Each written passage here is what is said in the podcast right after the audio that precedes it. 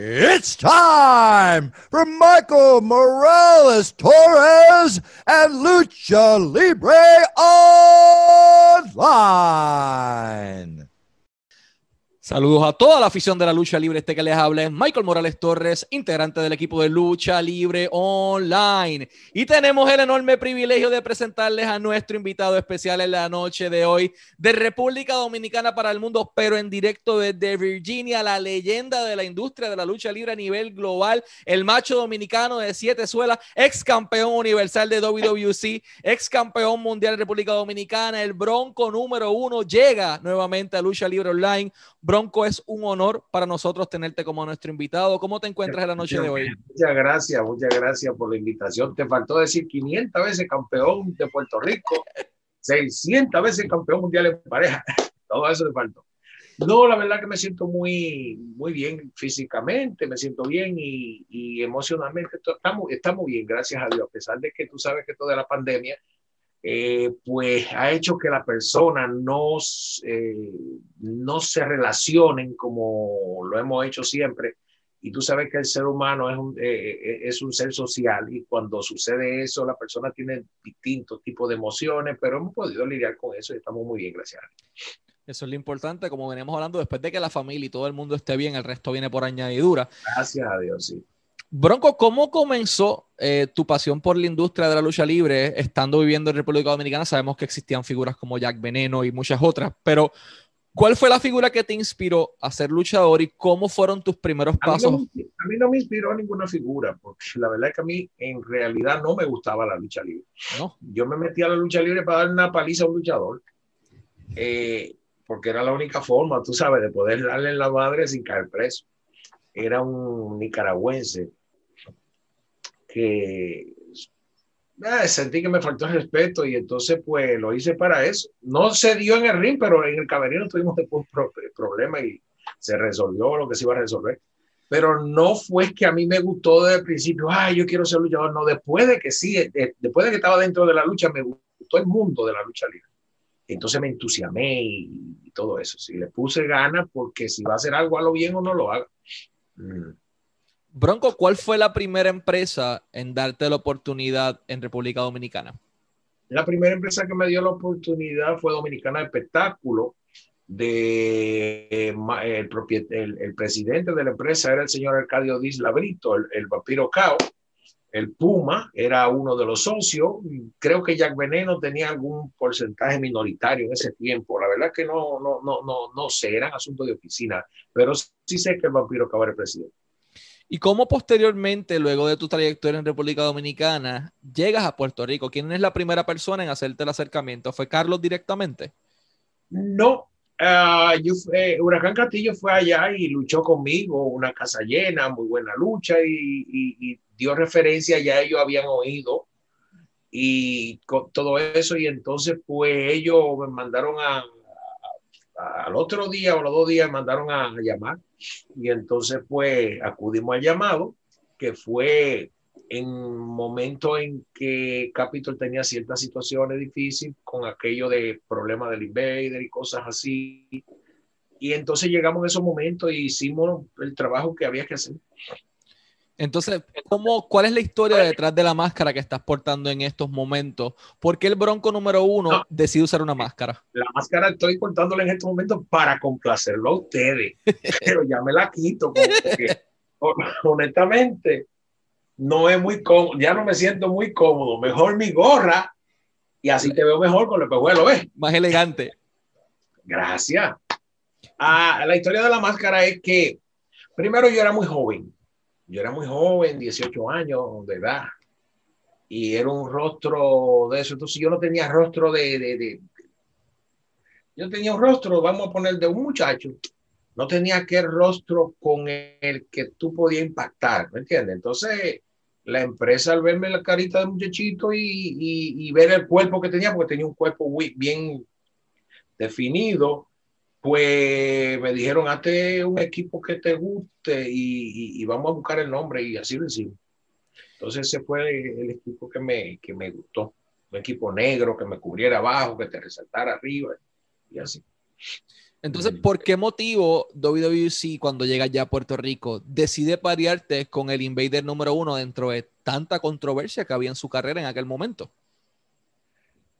Bueno, yo entiendo que era una especie de una combinación dominico-puertorriqueño, queriendo alar el público dominicano que no tenía una figura en Puerto Rico, no quiero irrespetar a Maravilla que estaba, pero ya no era un era un señor mayor, quizá no estaba activo, porque cuando yo llegué ya no estaba activo constantemente en Capitol.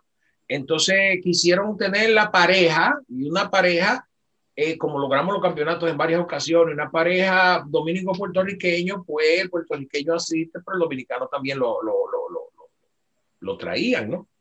Traer el, público dominicano, me imagino que eso era por donde venía la, ¿Cuáles eran las diferencias principales en aquel momento dado a las que te enfrentaste haciendo esa transición del público dominicano al público puertorriqueño? ¿Cuáles eran las diferencias principales entre ambos públicos? El público dominicano aplaude ¡Eh! y el puertorriqueño ¡guau! Esa es la diferencia, ¿no te has dado cuenta? ¡guau!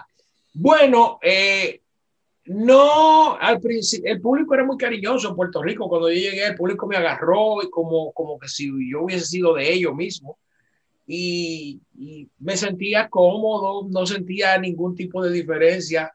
Eh, el público de Puerto Rico era más disciplinado en cuanto a la lucha, era más, ¿cómo te digo?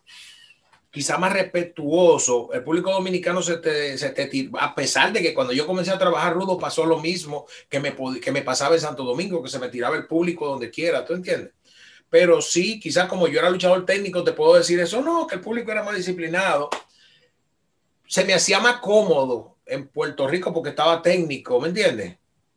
Y en Santo Domingo yo había trabajado rudo, aunque en los últimos tiempos estaba técnico también. Pero una vez que se encendió en Puerto Rico, cuando yo me cambié a Rudo, fue lo mismo que Santo Domingo. Que fue la misma experiencia. Eh, en un punto en WWC hubo un joven luchador de Tennessee, bueno, ahora es alcalde de Tennessee, en aquel momento era un chamaquito llamado Doomsday. Eh, ¿Qué recuerdas de los primeros pasos de Kane por WWC trabajando con él? Kane no llegó allá muy novato, no tenía nada de experiencia y trabajamos con él y y lo envolvimos, mucho consejo, mucha asesoría y muchas cosas. Y pues me acuerdo aquel día que a él se le envió a, WWE, eh, primero lo rebotaron, después lo cogieron, hizo un tiempecito, después no, lo devolvieron, lo trabajamos, eh, lo trabajamos y se bregó con él todo el que pudo poner su grano de arena lo puso y volvió a WWE y entonces explotó el personaje, tú sabes. Un personaje que iba en el momento, llegó en el momento el personaje y, explotó y hizo su carrera como tenía que hacer. Ganas el campeonato universal de la WWC en Caguas de manos de nada más y nada menos que Abdullah de Butcher, uno de los, de los individuos más odiados y amados en la isla pero definitivamente respetado. ¿Qué sentiste y qué pasó por tu mente en el momento en que tocaste el campeonato universal por primera vez en tu carrera? Bueno, es que yo soy una persona, una persona muy poco emotivo, tú sabes, yo pongo una cosa en la mente y trabajo por ella con ansiedad. Una vez que lo logro, que lo logro, no siento como la misma satisfacción que creía que iba a sentir si lo lograba como que veo que hay otras metas ya más, más, más adelante que esa y que hay que pelear por la otra meta y como que si disfruto me entretengo, quizá pienso de esa manera. Pero ganarle a Antula de Butcher eh, es una satisfacción, era una superestrella y veníamos batallando desde hace muchísimo tiempo. Una superestrella como Andula de Buche que corrió el mundo entero, tú plancharlo, contarle tres, quitarle la corona, es algo que, que significa mucho. ¿Me entiendes? Yo, ¿cómo te digo? La, eh, eh,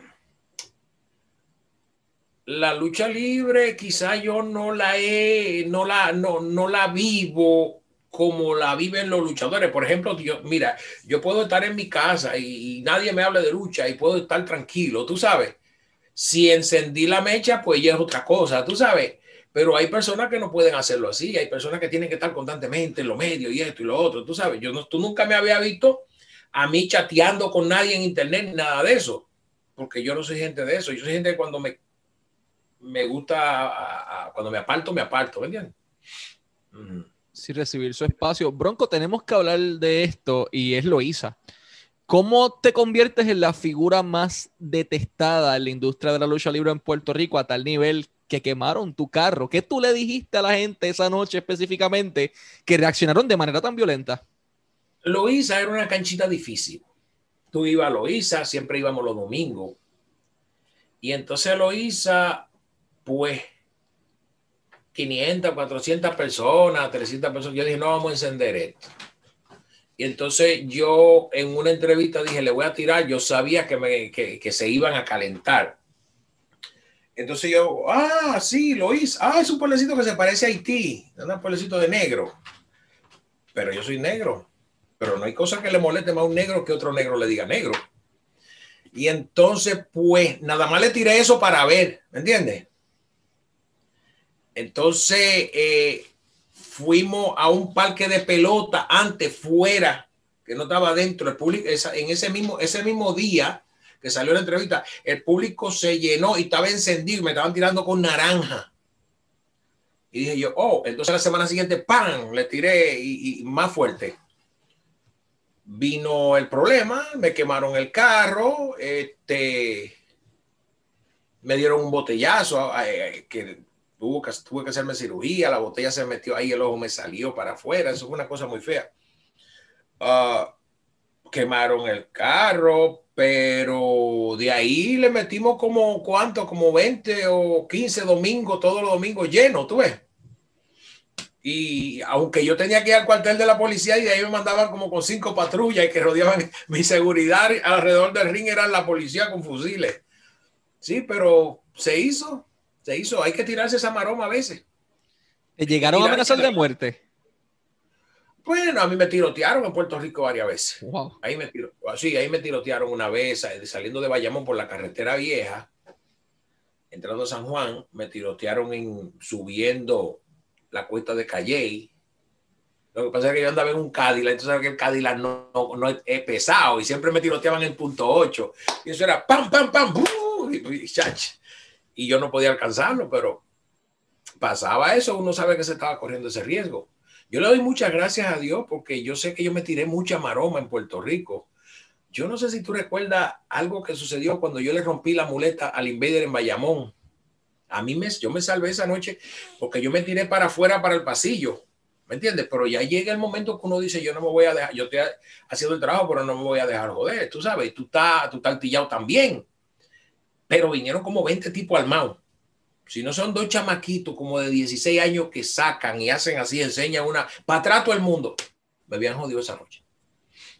Yo me tiré mucha maroma fuerte en Puerto Rico y había que hacerlo porque esa es una de las cosas que hace que el negocio funcione y salir de la monotonía, de todo lo parecido.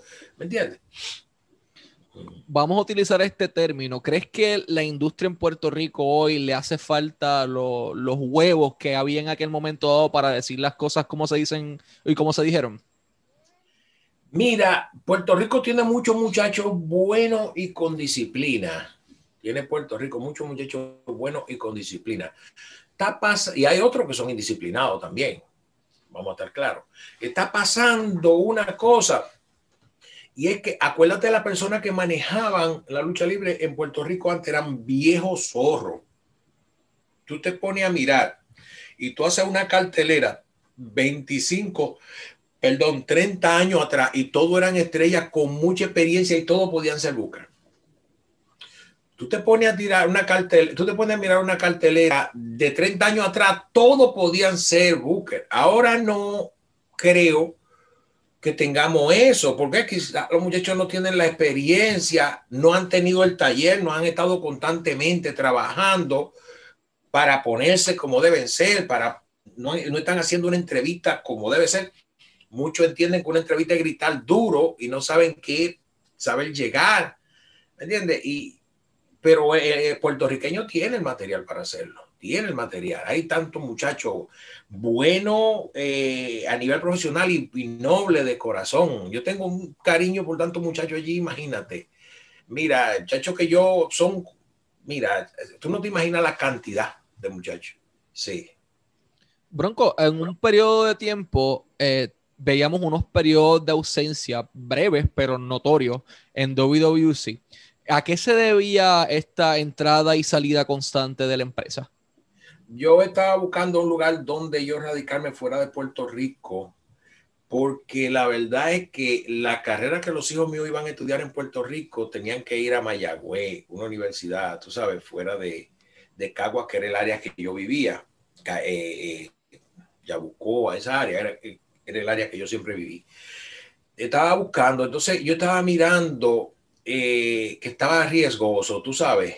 Entonces tú dices, caramba, uno corriendo en la carretera y los hijos de uno también corriendo en la carretera, eh, te déjame buscar un sitio más tranquilo. No es que Puerto Rico no sea el lugar digno, yo a Puerto Rico le tengo mucho aprecio y es un país al cual mucho yo le agradezco y siento mucho por él pero uno trata de buscar un lugar donde tú te acuestes y los hijos puedan decir, ah, yo estoy en el cine, estoy esto, y tú te sientas tranquilo. Entonces estaba escudriñando dónde comprar para una casa y, eso, salí, fui al norte, aquí no me gustó, fui a tal parte, no me gustó, duré un tiempo, miré, y eso era lo que andaba haciendo. Cuando llegué a Virginia, pues aquí compré y nos establecimos aquí, y aquí, gracias a Dios, gracias al Todopoderoso, es un estado que yo me siento, tú sabes, súper relajado, muy bien. Eh, en algún momento dado hubo la guerra con IWA, en donde IWA por mucho periodo de tiempo ganó de manera consecutiva, pero Bronco se quedó allí en Capitol, se quedó en WWC, poniendo la cara con semana tras semana. Bueno, fíjate, cuando la guerra de IWA, yo salí para acá, para, para el norte, para el área de Boston, y duré un, como un año fuera entonces ellos golpearon, golpearon. Entonces ahí fue donde me llamó Yovica, me dijo, ¿qué vamos a hacer? Estamos cogidos. Me dijo, ¿entiendes? No tienen mordido. Yo le dije, bueno, vamos a ver. Entonces yo, este, ahí es donde yo regreso a Puerto Rico.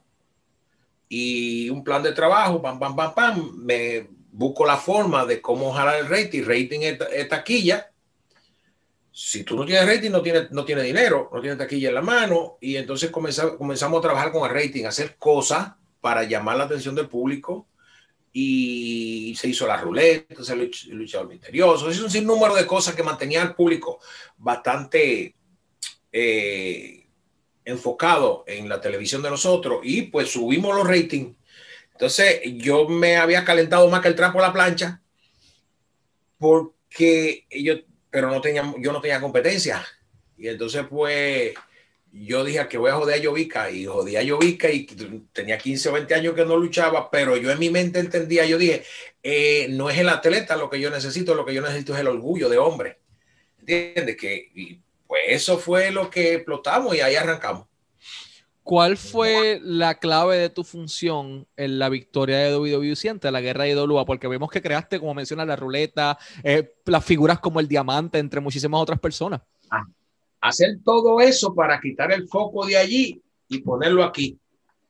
Y hablar con la oficina para que todo el que fuera eh, eh, nómina pesada lo dejara ahí. La parte difícil. porque sí, porque vean, si yo tengo personas cobrando mucho dinero, pero no están jalando un peso. Y tengo una balsa de muchachería de primera lucha que se conforman con menos. Tampoco están jalando un peso. Deja ir al que le paga mucho que no está jalando un peso y comienza a trabajar con esto, ¿me entiendes?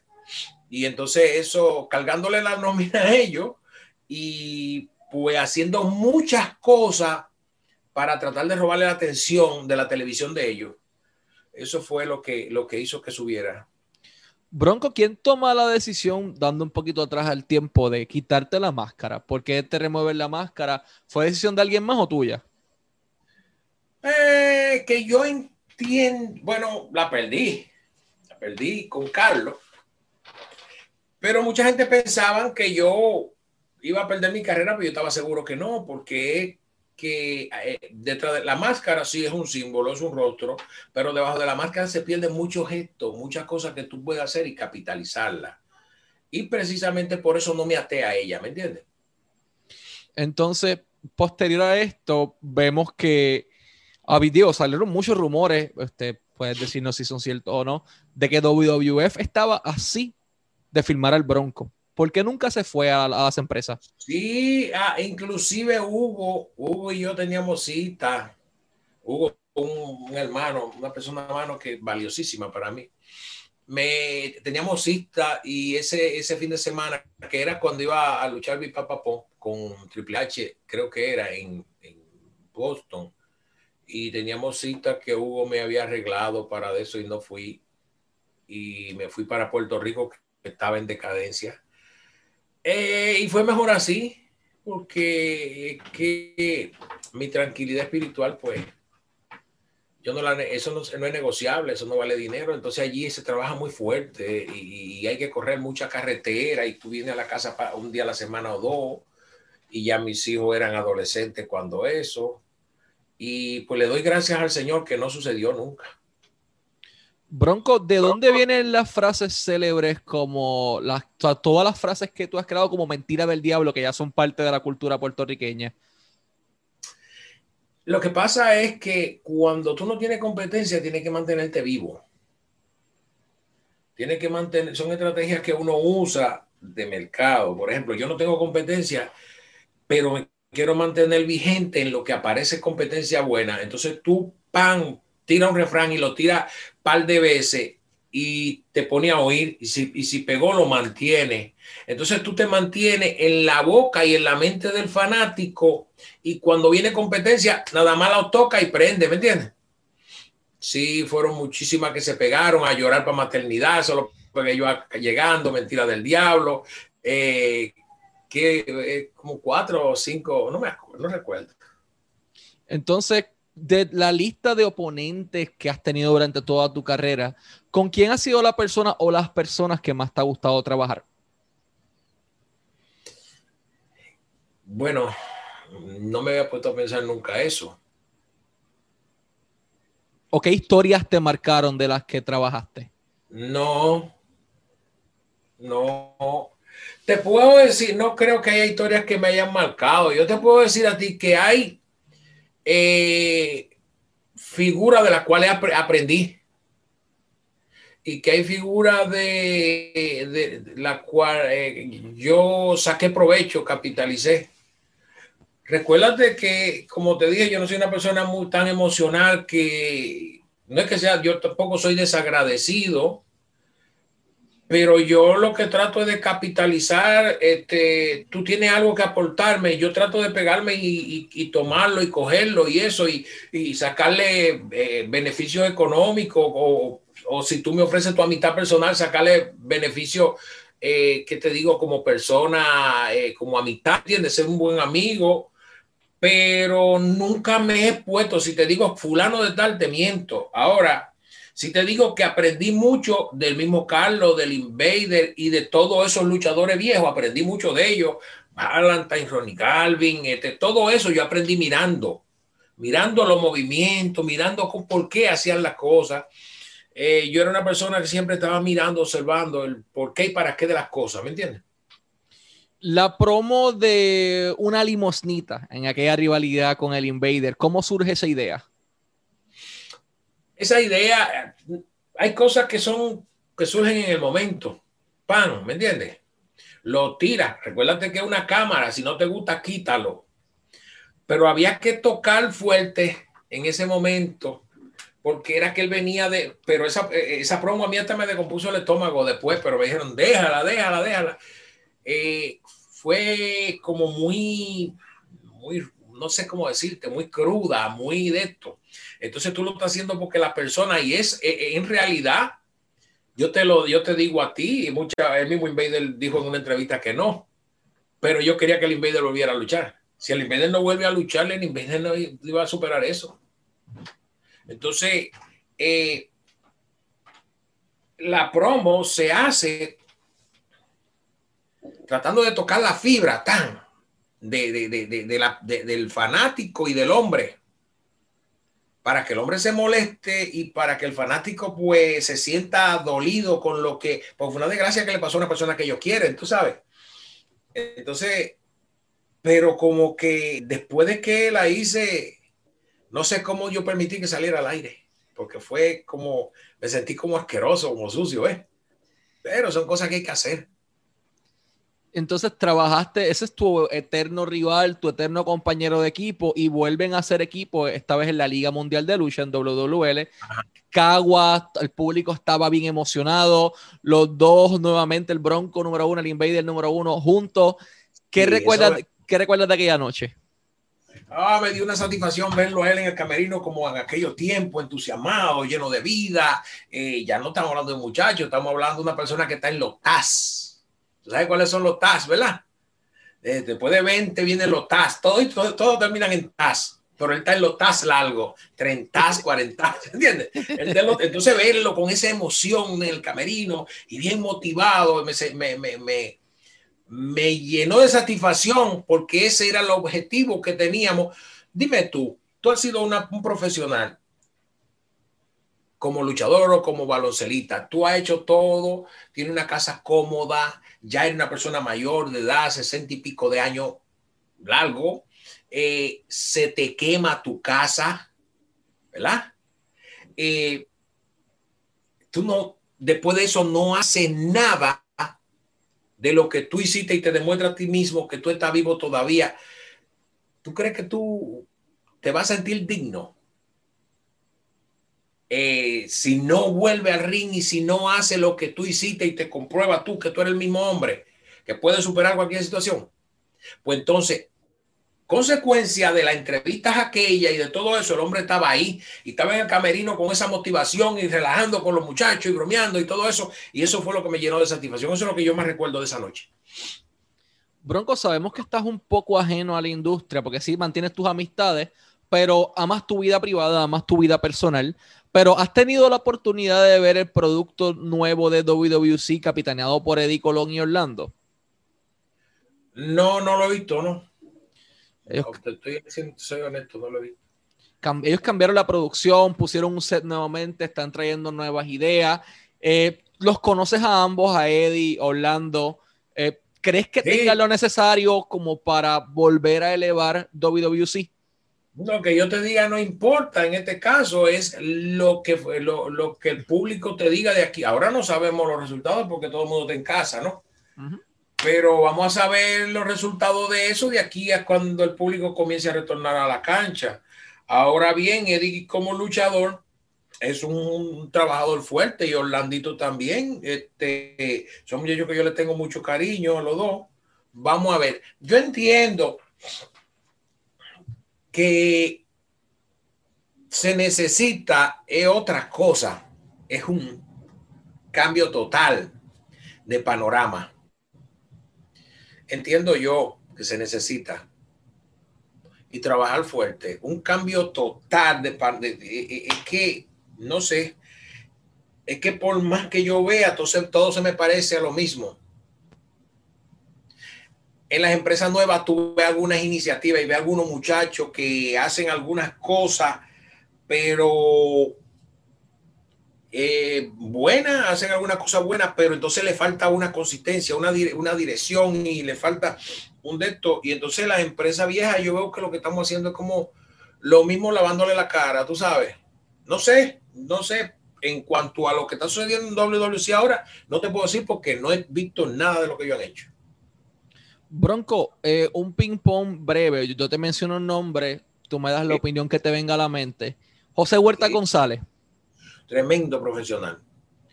Dirty Dutch Mantel. Uy, tremendo buque. Muy creativo, una mente infantil. Tiene cartoon en la mente, que eso es lo que se necesita. Carlos Colón Sr. Una persona de mucho respeto, un profesional que llevó la lucha libre como cualquier buen abogado hubiese llevado su carrera. Víctor Jovica. Bueno, Jovica es un hombre muy hábil para los negocios. El diamante. Tremendo taco, le tremendo taco, fiel hasta la muerte, un hombre de corazón al cual yo le tengo un aprecio tremendo. Joe Bravo. Ah, es mi hermano más pequeño. Rico suave. Mi jodido compadre. Abdullah de Butcher. Ah, cuando se muera me bebo dos cervezas ese día. Sí, yo no tomo, pero ese día, ese día voy a buscar una caja de cerveza y voy a ver una cuanta cuando se muera. Víctor Quiñones. Víctor Quiñones, bueno, este, una persona que intentó hasta la muerte. Por último, Bronco, primero que todo, eternamente agradecido por la oportunidad y por tu tiempo, al igual que por tu familia, con tu familia, por permitirnos esta oportunidad y prestarnos al Bronco un ratito. Eh, ¿Cuál ha sido la parte o fue la parte más complicada de trabajar en un rol dual, es decir, creativo o booker, a la vez que eras luchador? Ah, me fue fácil porque tenía el respeto y el cariño de los muchachos. El respeto y el cariño. Y todo el mundo tiene, todos los muchachos tenían buenas ideas. Lo único era que teníamos que buscar la forma de ponerle en orden. Y pues agarramos cualquier idea que tuviera, que dieran ellos y la trabajamos. No me fue, no me fue tan difícil como le ha sido a otra persona. Me fue fácil, sí. Excelente, Bronco. Nuevamente un honor haberte tenido como nuestro invitado en la noche de hoy. Siempre deseándote el mayor de los éxitos. Continúa disfrutando de la vida y muchas gracias por tu tiempo. No, para mí el, eh, eh, el honor fue mío y el placer fue mío. Y nada, no sé cuánto te ven, porque la verdad es te digo que yo había chequeado tu, tu página, te miento. Yo, no, yo sé que la computadora no es una televisión porque tiene más botones pero sé que hay muchos muchachos que se conectan contigo, todos esos muchachos buenos que puertorriqueños, que Ash, que es como mi hijo, mi hijo necio, eh, que, donde esté, sabe que mi cariño va con él, este, Joe Don Smith, Chaparro, eh, son una, eh, el maldito tabú, eh, son una cantidad inmensa de, muchachos puertorriqueños que yo lo llevo aquí adentro y que yo sé que ellos también lo hacen conmigo. Gracias, mi hermano, por la invitación. Eternamente agradecido, Bronco.